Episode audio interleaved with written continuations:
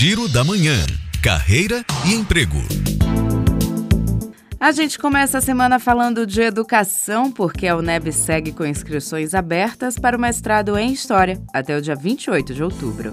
São 15 vagas divididas em duas linhas de pesquisa: Sociedade, Práticas Narrativas e Mundos do Trabalho, Práticas Sociais e Trajetórias.